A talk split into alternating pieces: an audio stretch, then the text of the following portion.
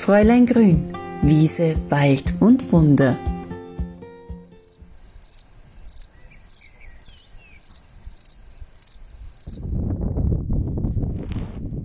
Hui, da pfeift ganz schön der Wind. Es ist bei uns richtig kalt geworden. Also Mitte Jänner zeigt sich von seiner eisigen Seite hier bei uns in Salzburg. Aber das ist ja auch der Winter. Und das ist auch die Zeit, wo man sich vielleicht am meisten motivieren muss, dass man die warmen vier Wände verlässt, um sich dann sozusagen draußen der Kälte auszusetzen. Aber das ist halt ganz wichtig, weil diese Kalt-Warm-Reize, ich habe es eh immer wieder mal erwähnt, ich muss gerade nur lachen, weil mein Hund sich genüsslich im Schnee wälzt. Die weiß auch ganz genau, was gut ist für ihr Immunsystem. Kälte und Wärme, diese Reize, die machen es aus, dass sich unser Immunsystem einfach auch stärken lässt. Aber dennoch, es passiert halt genau auch in dieser Jahreszeit oft, dass die Erkältungsphase eintritt. Und durch diesen starken Winter, der jetzt bläst, habe ich irgendwie jetzt in Gedanken gehabt, ich möchte euch heute bei meiner neuen Podcast-Folge ein bisschen in die Welt der Erkältungskräuter mitnehmen.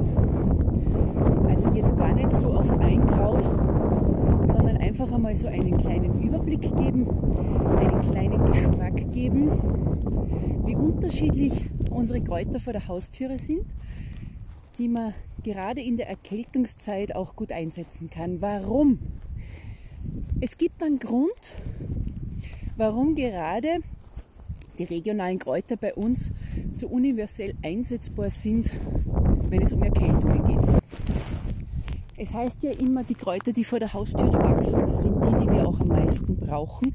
Denn gerade in dem Klima, wo man aufwächst, wo man lebt, entstehen auch oft die Krankheiten, die dann durch die Kräuter, die eben in dieser Region auch wachsen, wo man etwas Unterstützendes für die Gesundheit machen kann. Und eine Bekannte hat zu mir einmal gesagt, ja immer wenn du über Kräuter redest, dann kommt mir vor, alle sind für Erkältungen gut. Fast. Aber ja, es stimmt. Ein Großteil unserer Kräuter die sind gerade für diese Erkältungsphase, für diese feucht, nasse, kalte Zeit einfach unsere Unterstützer. Aber sie sollten richtig eingesetzt werden und auch rechtzeitig. Also wenn man schon so ein erstes Kratzen spürt oder einen ersten Husten bemerkt, dann ist es Zeit, dass man wirklich auch zu Erkältungskräutern, Heilpflanzen greift, damit das schon eingedämmt wird, damit sie das erst gar nicht ausbreiten kann, damit man einen Stopp setzt und sagt, hey, lieber Körper, ich gebe dir jetzt was Unterstützendes und damit sollst du gegen diese Kälte, Viren, Bakterien ankämpfen können. Und wie eingangs erwähnt, diese Podcast-Folge, die soll euch eben so einen kleinen Überblick einmal geben, was man mit einer Handvoll Kräuter in der Erkältungszeit unternehmen kann. So ein klassisches Kraut, was ich jetzt gleich einmal im Kopf habe, ist der Thymian. Der Thymian, auch wissenschaftlich bewiesen, hat eine Wirkung bei Viren und Bakterien, aber auch bei Pilzen. Und der Grund ist das ätherische Öl, was im Thymian enthalten ist. Das nennt sich auch Thymol. Und das hat eben gerade auch in dieser Erkältungszeit bei Viren diese Wirkung, diese zu eliminieren. Und der Thymian ist deswegen so toll, weil er erstens gut erkennbar ist, weil er einfach zum Einsetzen ist als Tee. Aber man könnte zum Beispiel auch, wie auf meinem Blog findet, Halszuckerl machen mit Salz. Salz hat eine entzündungshemmende Wirkung der Thymian die Antivirale und beides in Kombination als Lutschbonbon sozusagen ist bei entzündetem Hals ein Traum. Und der Thymian-Tee, hier mein heißer Tipp. Wenn ihr einen Tee macht, erstens, ihr wisst das wahrscheinlich schon, wenn ihr mir schon länger folgt, immer einen Deckel auf den Tee geben, damit die ätherischen Öle nicht verdampfen. Und ätherisches Öl mag keine große Hitze. Circa 80 Grad heiß sollte das Wasser sein. Also jetzt nicht bis zum Anschlag im Wasserkocher kochen lassen, sondern abschalten vorher und dann den Thymian 8 bis 10 Minuten ziehen lassen. Die Kondenztropfen vom Deckel runterschlecken bitte und dann ihn trinken. Der Thymian hat auch eine immunstärkende Wirkung und er ist vor allem auch ein tolles Kinderkraut. Aber Achtung, nicht das ätherische Öl jetzt äh, verwenden, das man in Flaschen bekommt, sondern ich spreche jetzt wirklich vom Kraut selber, vom Heilkraut, das man auch in Bioqualität in Töpfen kaufen kann im Winter. Unser regionales Pendant ist der Quendel. Der mag es gern steinig und sonnig wachsen, zu wachsen. Und den sammle ich zum Beispiel auch im Sommer, weil er eben das regionale Pendant ist zum Thymian, der ja aus dem mediterranen Raum stammt. Aber trotzdem reagieren wir einfach auf den Thymian ganz, ganz wunderbar. Ein Top-Trio aus der Erkältungsküche sind Lindenblüte, sind Holler oder Holunder und sind das Medesüß. Alle drei haben eine schweißtreibende Wirkung. Bedeutet, Erwachsene können ja nicht so gut fiebern wie Kinder. Wir haben, der Körper hat das irgendwie verlernt. Aber da wird eben Fieber simuliert, weil bis zu einer gewissen Temperatur und über einen gewissen Zeitraum ist Fieber ja was ganz was Positives. Also nicht bitte gleich immer Fieber senken mit Tabletten, sondern einfach auch schauen, dass der Körper hier seine natürliche Arbeit leisten kann. Denn unser Körper weiß immer ganz genau, was er tun soll.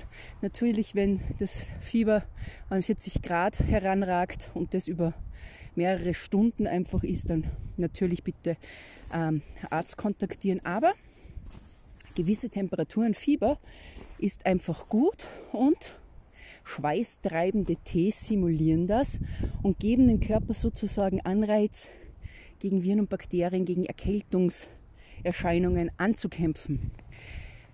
Der Holler, der Holunder, den kann man selber im Juni meistens sammeln, die Blüte. Und da macht man einen klassischen Tee, 10 Minuten, heiß aufgegossen, Deckel drauf, also nicht 80 Grad, das darf wirklich heißes Wasser sein. Und dasselbe auch mit der Lindenblüte. Und das Meeressüß, das ja auch das Original Aspirin ist, das die Salicylsäure enthält, dieser Tee ist auch wunderbar bei grippalem Infekt. Also ihr kennt es, wenn gerade dann so Kopfschmerzen, Gliederschmerzen, Muskelschmerzen äh, aufkommen dann durch die schmerzstillende Wirkung, die uns das Medesüß liefert, kann man da einfach eine Unterstützung dem Körper bieten. Und ihr könnt natürlich auch, weil diese drei Teesorten, diese drei Heilkräuter gleich aufgegossen werden mit dem heißen Wasser, könnt ihr euch da natürlich auch eine Dreiermischung machen. Aber es reicht auch ein Kraut selber.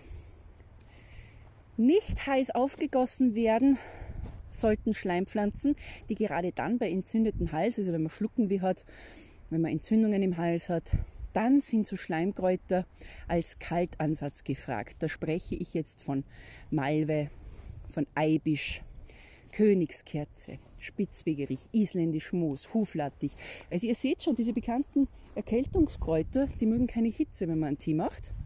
Die sind aber wunderbar, weil sich dieser Schleim, der sich dann löst, wie ein wohliger Mantel auf entzündete Schleimhäute legt im Hals. Selbes aber auch beim Magen, wenn man Magenschmerzen hat oder entzündeten Darm. Auch da kann sowas wunderbar helfen. Aber man macht hier einen Kaltansatz. Das heißt, man gibt die Kräuter in kalten, kaltes Wasser, lässt sie einige Stunden ziehen und dann kann man den Tee entweder auf 40 Grad erwärmen nicht heißer, sonst sind die Schleimstoffe wieder kaputt. Aber meistens, wenn man einen entzündeten Hals hat, dann freut man sich eh darüber, dass man etwas Kühlendes trinken kann. Also ihr könnt dann diesen Tee, diesen Kaltansatz trinken und merkt dann, wie sich diese gereizten Schleimhäute, diese Entzündung, wie sich das lindert. Das Gegenteil. Also dann, wenn man Schleim im Hals hat und man kann ihn schlecht aushusten, das kennen viele von euch sicherlich auch, dann sind Kräuter gefragt, wie das Gänseblümchen, das Veilchen oder auch die Schlüsselblume, denn die haben einen Inhaltsstoff, nennt sich Saponine und diese wirken auflösend, auswurffördernd auf Schleim. Und das ist auch etwas, wo man einen Tee machen kann, einen klassischen. Den gießt man heiß auf, 10 Minuten ziehen lassen. Oder man könnte auch schon vorbereiten einen Hustenhonig einen schleimlösenden. Honig, ein entzündungshemmendes Mittel.